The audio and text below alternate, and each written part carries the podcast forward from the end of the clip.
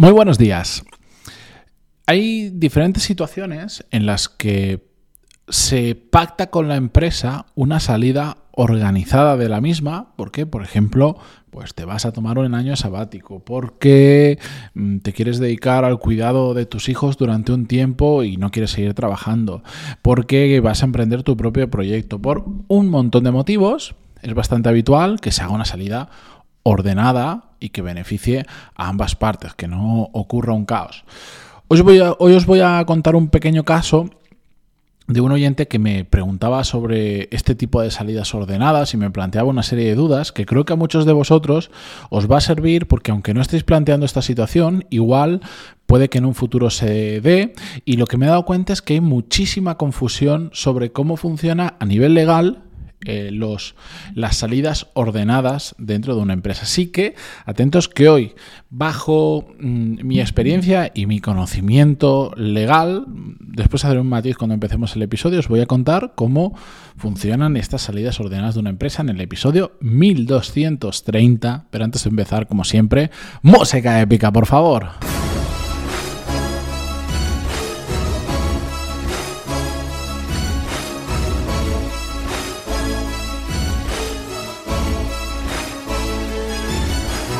Muy buenos días a todos, bienvenidos. Yo soy Matías Pantalón y esto es Desarrollo Profesional, el podcast donde hablamos sobre todas las técnicas, habilidades, estrategias y trucos necesarios para mejorar cada día en nuestro trabajo.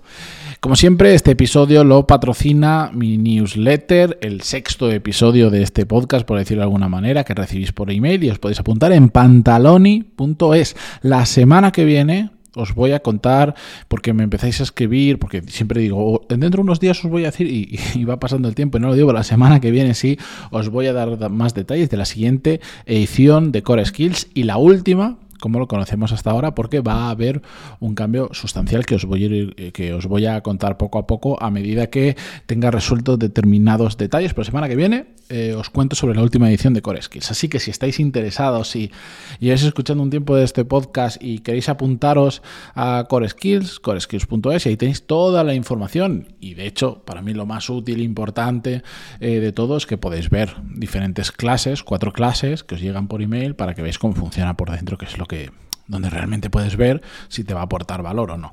Bien. Vamos con el episodio. Un oyente que desde aquí le envío un fuerte abrazo. Eh, yo sé que esta semana y la que viene voy a estar resolviendo muchas preguntas de oyentes, pero es que al final lo que me doy cuenta es que que se repiten un montón, que cada vez recibo más y más sobre estos temas, entonces al final cojo un email que sea significativo y, lo traigo y lo comento en el podcast. Porque cuando ya se empieza a repetir muchas veces la misma pregunta, significa que hay mucha gente con, con interés sobre ese tema y sobre todo esto que voy a comentar hoy, no sé por qué en mi entorno personal y profesional estoy viendo este tipo de situaciones habitualmente y veo que hay muchísima confusión y gente que se lleva sustos bastante grandes respecto a este tema. Bien, os cuento el caso. Mm, este oyente del podcast, em, anónimo, que, por si acaso, eh, plantea en su empresa que se va. Que se va, que no tiene prisa de irse mañana, pero que se quiere ir eh, pero quiere hacerlo bien. En este caso, él se va porque se va a montar su propio proyecto, que ya lo tiene medio montado, pero quiere, bueno, dedicarle más tiempo y hacerlo crecer. Y para eso necesita, pues, dejar su trabajo. Entonces, pues, les plantea unos plazos en la empresa para incluso ayudarles a encontrar una persona que le sustituya, formarla, etcétera, etcétera. Lo que, lo que viene siendo hacer una salida cuando puedes hacerla bien, no dejar a la empresa tirada con, con un marrón, con problemas, etcétera, etcétera. Y bueno, Em, en este caso, esta persona lo que esperaba a cambio, que para, él le parecía algo como lógico y natural, probablemente porque lo conoce de otros sitios donde se ha hecho o incluso en la propia empresa, no sé, es que eh, lo que se suele habitualmente decir es que le arreglaran el paro. ¿De acuerdo? ¿Qué es esto de arreglar el paro? Funciona en España al menos, en otros países no lo sé, pero en España es una práctica relativamente común, depende del tipo de empresa, en que eh, en este tipo de situaciones donde tú como empleado realmente vas a ser una baja voluntaria, es decir, vas a renunciar a tu trabajo, no es que te despiden, es que tú te vas. Cuando tienes buena relación en la empresa, a veces se hace que te arreglan el paro, es decir, simulan un despido, la empresa te despide, como un despido del tipo de despido que sea y entonces eh, pues te llevas una indemnización en la que sea y además eso te da derecho, si cumples otras condiciones, pero en general eso te da derecho a cobrar el la prestación de desempleo. Te vas al paro, pero cobras la prestación de desempleo. En paro significa que estamos en, buscando trabajo, que estamos apuntados en el servicio, no me acuerdo el nombre cómo se llama, el servicio de, por el cambio de nombre, en el SERVEF, el INEMO, como se llame, y la prestación de desempleo significa que cobras una, una, una cantidad de dinero al mes, que está regulado eh, como para ayudarte eh, durante los meses o el tiempo que termines en encontrar trabajo, tiene limitaciones y todo esto. Bueno, pues esto em, sé que para algunos les va a parecer muy raro que esto ocurra, pero en, determinado tipo de empresas es bastante habitual. Yo me imagino que en super mega empresas no es tan fácil hacerlo porque hay departamentos legales que con, buena, con buen acierto asesoran y te dicen que eso no se puede hacer. Una cosa es que nos guste. Mm, sería fantástico, ¿verdad? Cuando decimos que nos... Oye, me voy a ir de la empresa porque me voy a montar mi proyecto, por ejemplo, o porque me da la gana, por lo que sea. Simulamos un despido y así yo me llevo sobre todo la prestación de desempleo. Y durante dos años estoy cobrando, si quiero, una cantidad de dinero que me viene de lujo. Claro, en nuestra mente todo eso funciona perfecto, pero la realidad es que esa práctica es ilegal porque no es un... realmente no te están despidiendo, estás siendo una baja voluntaria de la empresa. Y por eso muchas empresas que tienen departamentos legales o, aunque no lo tengan, que quieren hacer las cosas bien y se quieren cubrir las espaldas y quieren ir por el lado de la legalidad, evitan esta práctica y dicen, mira, me sabe, me sabe mal que te vayas, te voy a ayudar en todo lo posible, pero tío, esto es una baja voluntaria y yo no puedo simular un despido porque me la juego. Y realmente las empresas se la juegan. Si hay, si hay una investigación y realmente descubren que, que, eso no, que no es un despido, sino que es una baja voluntaria, pues evidentemente se mete en un problema la empresa y se mete en un problema también la persona, porque ha estado cobrando un dinero como prestación de desempleo que realmente no le eh, no, le, no le. Por lo tanto, seguro que como mínimo tienes que devolver el dinero, más una multita, más recargos por el tiempo y, todas estas historias. La cuestión, eh, no solo quería que supierais que esta práctica es ilegal, aunque esté muy bien, o sea, qué maravilla salir de una empresa así, es ilegal, sino quería hacer una reflexión sobre todo esto. Esta persona que me planteaba eso, yo le decía, esto es que no es legal, no, no, no es legal. Entonces es normal que la empresa, porque en este caso la empresa le había dicho que no, que eso, que, que no se podía hacer.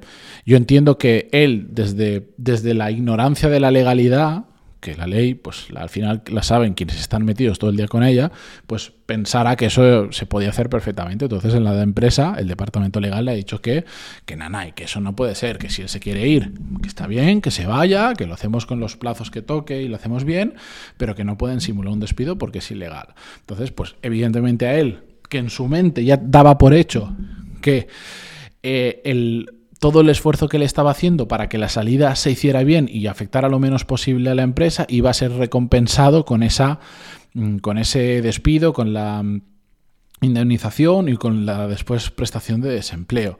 De repente viene la empresa y le dice que no, pues eh, pues le genera un problema, le genera un problema porque eh, le da rabia, pero por otro lado le genera un problema de eh, yo contaba con ese dinero.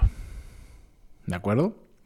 Y aquí es uno de los grandes problemas de todo esto, de cuando dejamos un trabajo por año sabático, queremos descansar, cuidar de nuestra familia, montar algo, os, doy un consejo. Si, si vais a depender, vuestra supervivencia va a depender, cuando por ejemplo te vas a montar algo, de cobrar o no el desempleo, no es el momento de dejar tu trabajo. Es así de simple.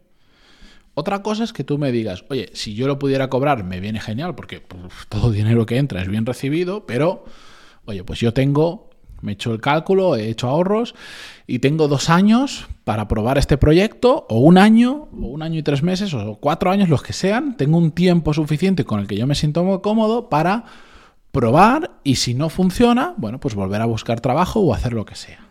Adelante. ¿Puedes cobrar el desempleo? Perfecto. ¿No lo puedes cobrar? No pasa nada, tienes ese colchón.